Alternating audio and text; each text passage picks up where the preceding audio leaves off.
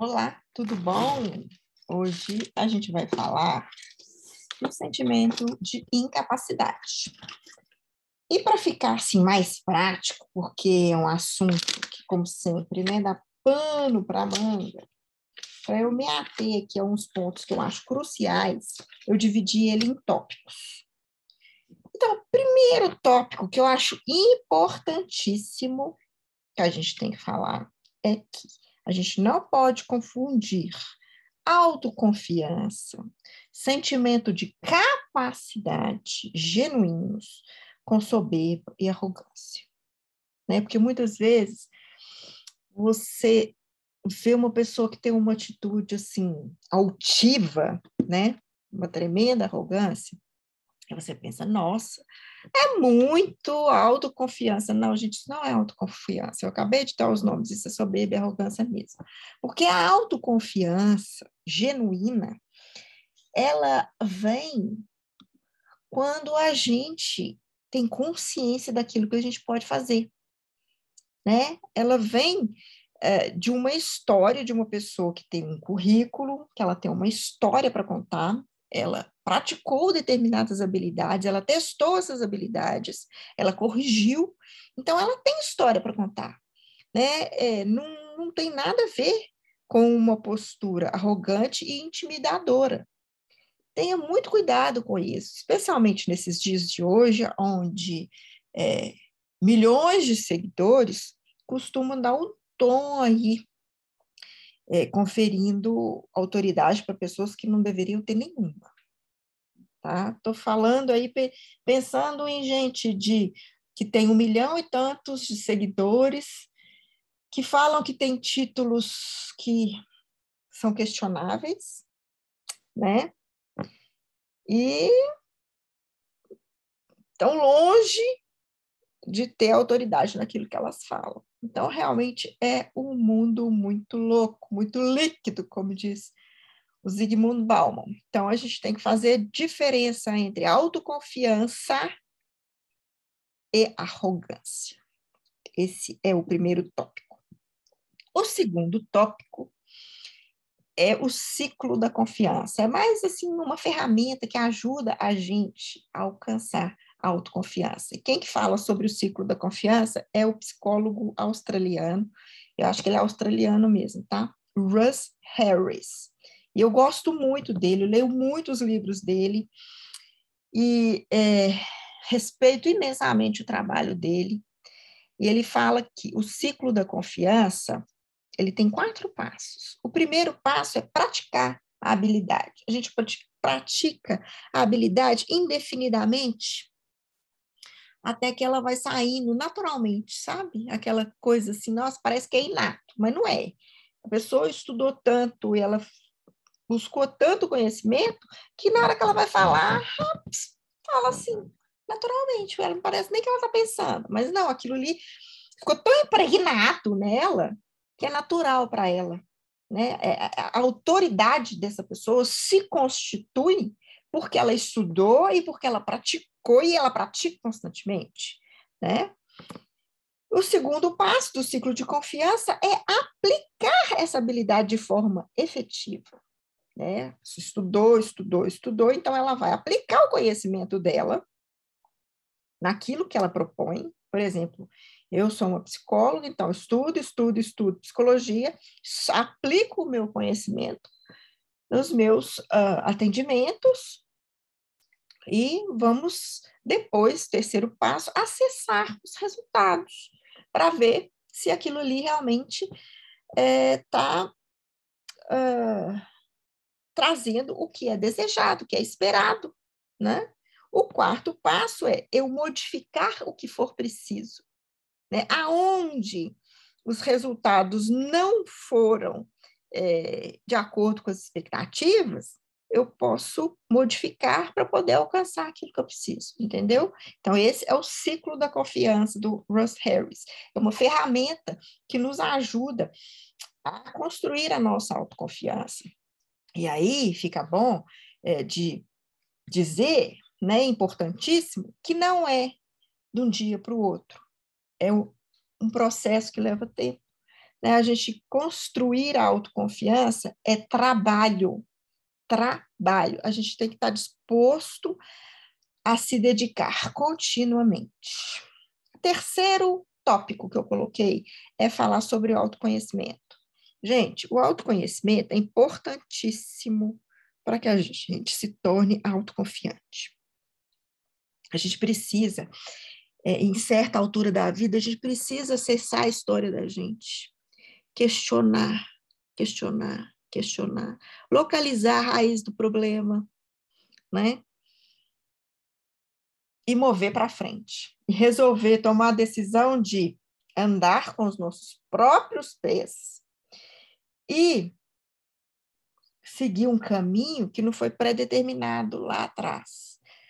Por quem quer que seja, seja pai, seja mãe, seja família, tio, avô, primo, a sociedade como um todo. Então, fala-se muito de autoconhecimento hoje, mas para que é que você vai querer se conhecer tão profundamente assim? Para você trilhar o caminho que você quer trilhar, e não aquele que foi traçado para você arbitrariamente. E isso é o principal é, fator que faz com que a gente seja autoconfiante.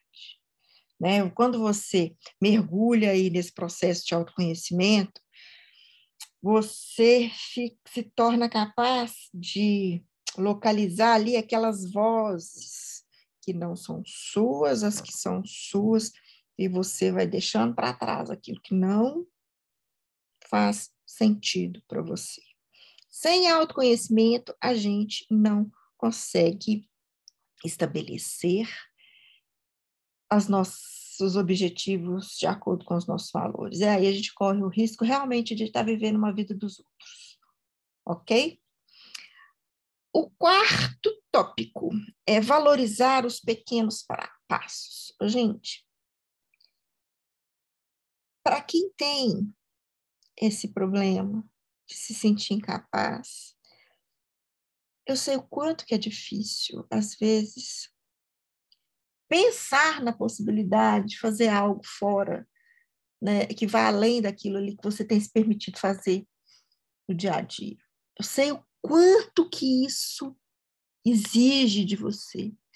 Portanto, se você está aqui hoje me ouvindo e ainda você o que você fez até agora foi isso, estar aqui me ouvindo e cogitando a possibilidade de vir a é, buscar novos caminhos ou maneiras de lidar com esse seu sentimento de capacidade, já comemora, já comemora muito, que isso aí já é um grande passo, né? E olha, cada passinho que você for dando é um passo novo, né? Muitas vezes a nossa ansiedade ela é alimentada porque a gente olha lá para o cume lá do, do alto da pirâmide, fala, nossa, eu tenho que chegar lá no alto, meu Deus, difícil demais.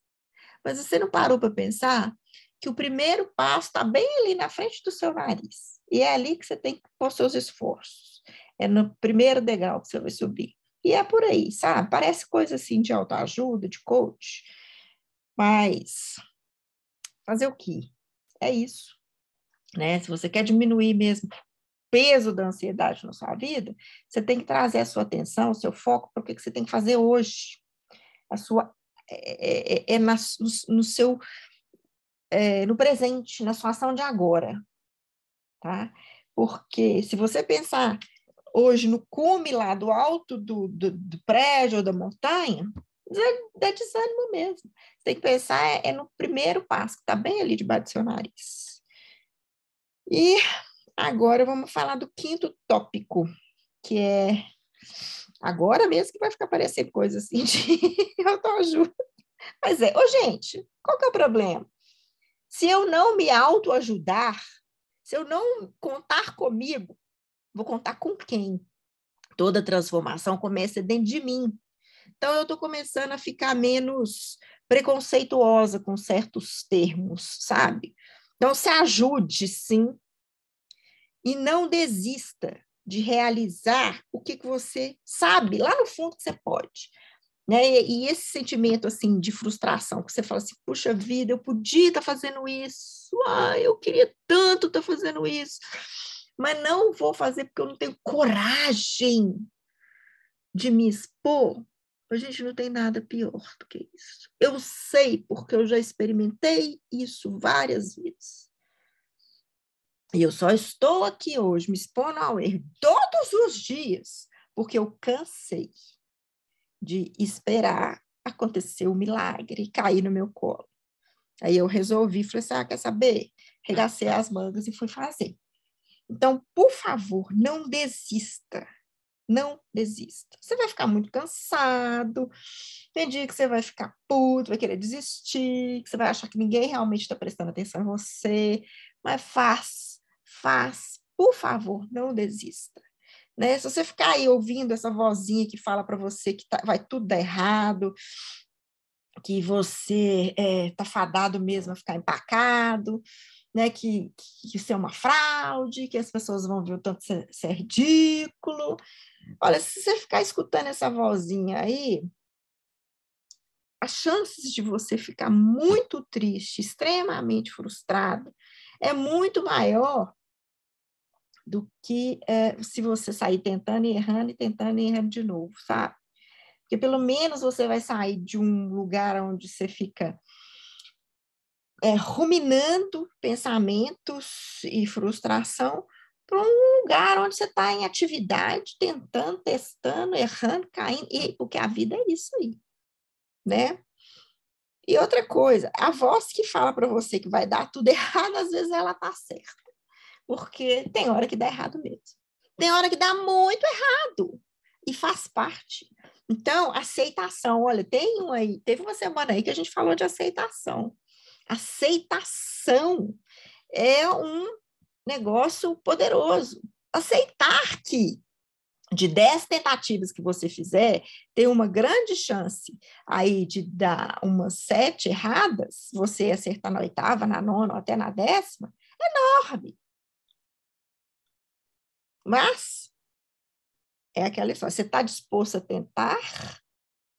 Ou vai ficar empacado, ruminando esse, essa frustração, esse sentimento de, de, de incapacidade até o fim? Ai, gente, o dia que eu decidi que eu não queria mais, resolvi tentar errar. Tem uma grande chance de pessoas ouvirem isso aqui e achar que é uma porcaria mas também tem uma grande chance de ter um contingente que vai achar que é ótimo, que eu posso estar, sabe, empurrando alguém para frente. Para mim, é isso que importa. Se em 10, uma, pegar essas minhas palavras e entender o que eu estou querendo dizer, eu já ganhei meu dia. Tá? Eu já estou cumprindo aqui aquilo que eu quero, que é não deixar que pessoas não experimentem o seu potencial, eu quero que as pessoas que passem por mim, elas tenham coragem de arriscar para experimentar o potencial que elas têm. Eu acredito que todo ser humano tem esse potencial. Eu acredito. Ok? Então é preciso tentar. Se dê a chance. Agora eu vou fechar com uma historinha que eu li num livro do Russ Harris, desse psicólogo que eu acho que é australiano aí, que eu falei para vocês. Uhum. Tem um livro dele, que é inclusive sobre autoconfiança, que ele conta a história do Nelson Mandela. Que é, quando o Nelson Mandela estava preso, é, um, um, escritor, um repórter, sei lá, um jornalista, foi é, visitar ele na prisão, ele ficou 27 anos preso numa, num, num presídio de segurança máxima lá da África do Sul, ele era vigiado 24 horas por dia, sete dias por semana, e ele foi visitar o Nelson Mandela, porque queria escrever um livro sobre ele, e ele perguntou para o Nelson Mandela, olha, Madiba, você não sente medo? O Nelson Mandela perguntou para que, que você acha? Sinto muito, muito medo. Só que acontece o seguinte, você está vendo esses meus uh, camaradas aqui na, na prisão? Quando eu cheguei aqui, eles já me tinham como líder. E eles precisam de um líder aqui dentro para eles não desistirem. E aí o que, que eu faço? Eu finjo que eu não tenho medo. eu ponho a minha espinha ereta, levanto o meu queixo para cima, e eles me imitam, e assim é um dia após o outro. Mas eu estou morrendo de medo. E é assim que, que, eu, que eu ajo para vencer o medo no dia a dia. Eu penso nesses homens que estão aqui, confiando de, em mim, precisando do meu exemplo. E eu também penso nos milhares de irmãos negros que precisam vencer o apartheid. E se eu sou a voz desses irmãos negros, eu vou fingir que eu não tenho medo para que eles também vençam o medo deles e aí a gente junto derruba isso aí. E aí todo mundo sabe a história do Nelson Mandela, né, gente? Virou presidente, primeiro presidente negro da África do Sul, é, num regime que era de total segregação dos negros, altamente racista, um absurdo. E esse homem virou um símbolo né, na história mundial contra o racismo. Então, o que, que o Nelson Mandela queria dizer?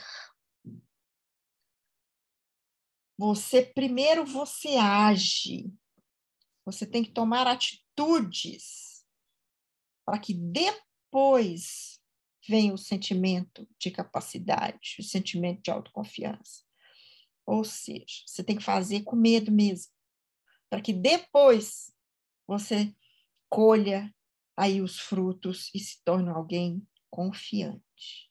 É o ciclo aí do, de confiança, né? Do Rose Harris. Você vai fazendo, fazendo, fazendo, repetindo, consertando, até você realmente ter autoconfiança naquilo ali. Aí aparece um outro assunto que você não é autoconfiante, você vai repetir.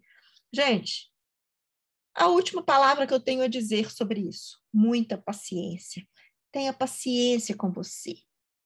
Tenha paciência com o que você tem que aprender.